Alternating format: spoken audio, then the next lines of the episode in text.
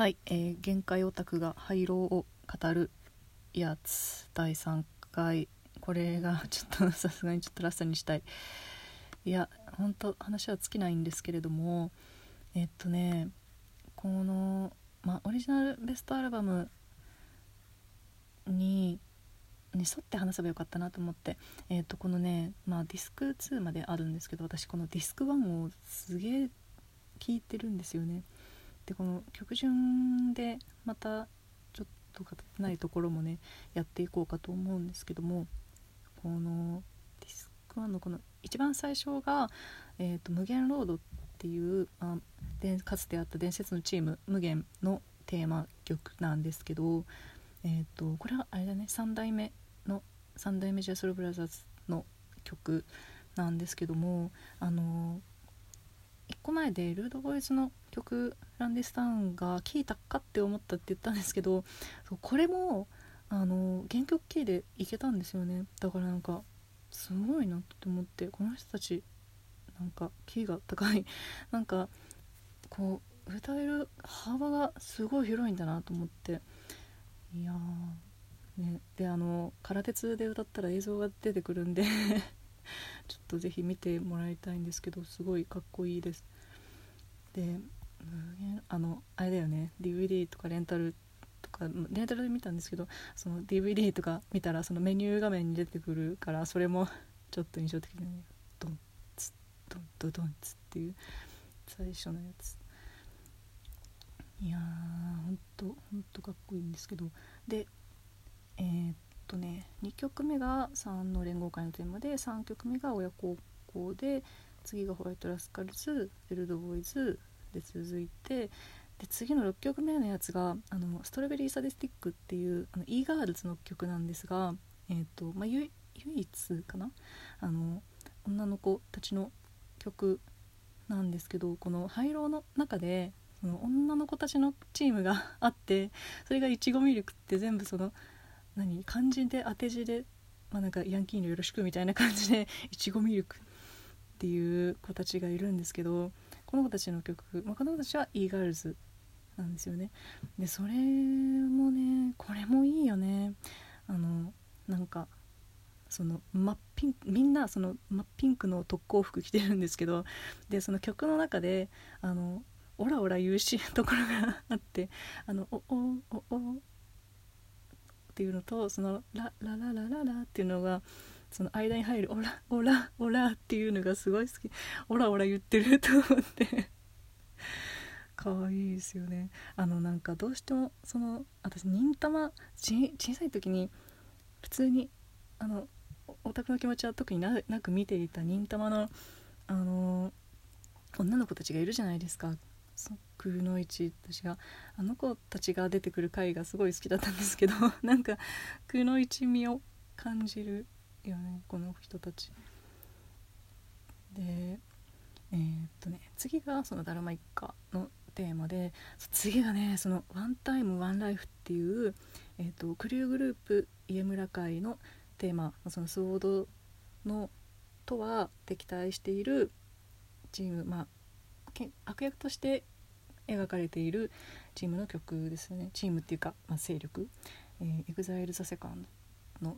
人たちの曲なんですけどそのクリューグルこれもほんとほんとかっこよくって。でほんあのこれもね空鉄で PV 見れるからよかったら見てほしいんですけどあのーあれなんですよね。ケンチさんがその家村会の人なんですよね。で、えー、と立花健一さんっていうのがその二階堂っていう役で出てるんですけど私この人初めて見たのがちょうどちょうどちょっと前本当にえっ、と「毛量の箱」の舞台のえー、と京極堂の役で 出てたからあれ京極堂で撮るって思ってそそのそれで初めてその健一さんを知ったものだから京極堂が悪役やってると思ってヤクザやってるって思ってちょっと面白かったんですけどあのねいやかっこいいんですよね。やっぱり私なんか悪役ていうか敵対してるところをが好きになりがちなんですけどまあそのハイアンドローはそのコンセプトというかキャッチコピーが全員主役ってことなんでその悪役っていうかその敵対してるチームでもまあ、悪いやつらとして描かれてはいてもそのみんなみんな平等にかっこよく描かれるっていうか本当みんな見せ場がありみんなかっこよくみんなかっこいいんですよね。だからだからねすごい何ていうのありがたいですね。クルーグループ好きですね。あと最初クルーグループあ違う。そうマイティ・オワリアーズもまあそういう感じなんですけどえっ、と曲の次だね。あでその次の曲9曲目がその MIGHTY WARRIORS の曲なんですけどえっ、とまあマイ曲名も MIGHTY WARRIORS なんだよね。でね これもねその最初、まあ、登場シーンがそのドラマ版の一番最後だったと思うんですけどそこでもう印象的な登場シーンとともにこの曲が流れ出してその「マイティマイティウォーリアーズ」って言われてたからあこの人たちは MIGHTY WARRIORS なんだなって思ってすごいなんか親切だった。すごいそこの登場シーンもかっこいいですね。そのそのマイティウォリアーズのチームのリーダーのアイスがあの劇場版でなんか悪いやつとしてずっと書かれていたけどその劇場版の結構ラストの方でなんか相手誰だったか忘れちゃったんですけど誰かと怠慢張っててで違うところでもう決着がついたから終わりだぞ引き上げるぞって言われた時にちょっと残念そうにしてたのが私好きなんですよね。なんか金のためにやってるっていう感じだったんですけどでもなんか金とかは関係なしにここで決着つけたかったぜみたいな ところがあってすごいそこでちょっと好感度上がっちゃいましたよね。でマイティはあのー、リュウさんがっていうキャキャラっていうか 人がいるんですけどあの早乙女太一さんなんですよね。あのなんだっけ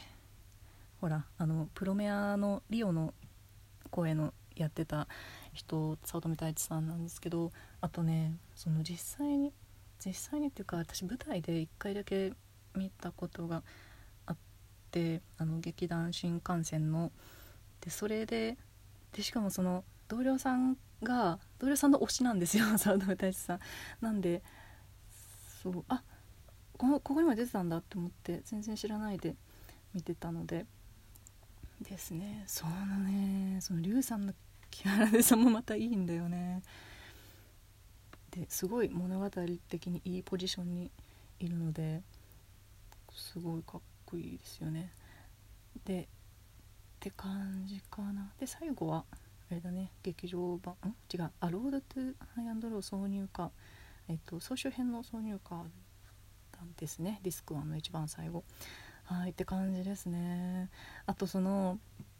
その同僚同僚さんさっきの同僚さんとは違ってその違う部署の同僚さんなんですけどずっとあの HiGH&LOW を見てくださいって 言われてたんであの目立たく廃炉を見たんで違う部署なんであんまり一緒にお昼食べたりとかしないんですけどちょっと勇気を出してというかちょっとお昼一緒に食べませんかって言って廃炉を見ましたって言ったらその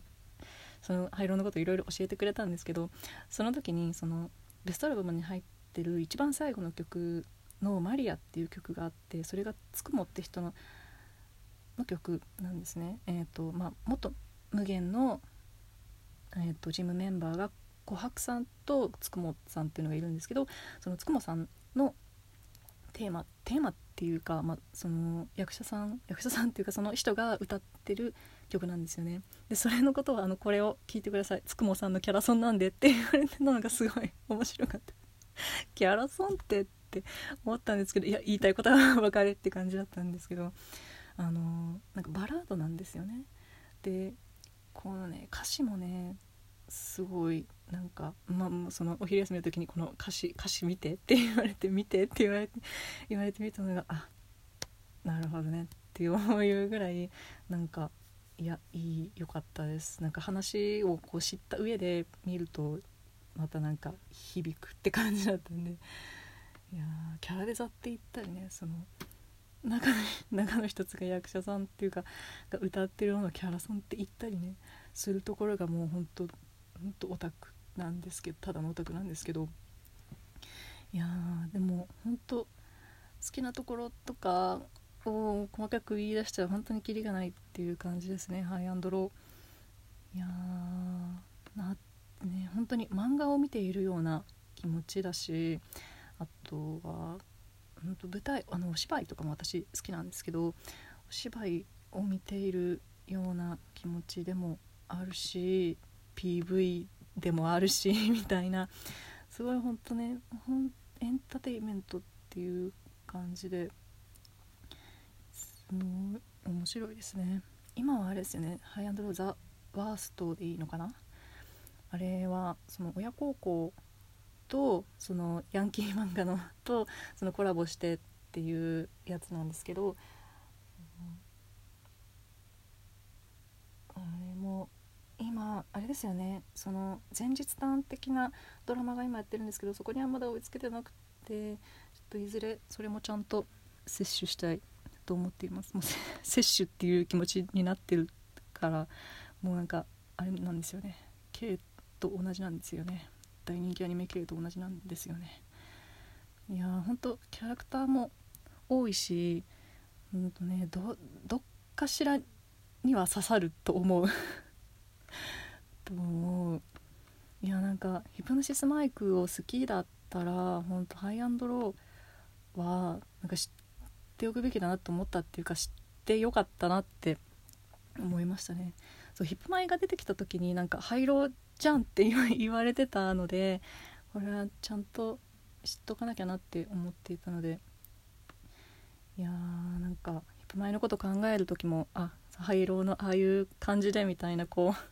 広がりを見せつつありますね。はい、えー、ここまで聞いてくださってありがとうございます。また何かあげたら、えー、聞いてくださると嬉しいです。それでは。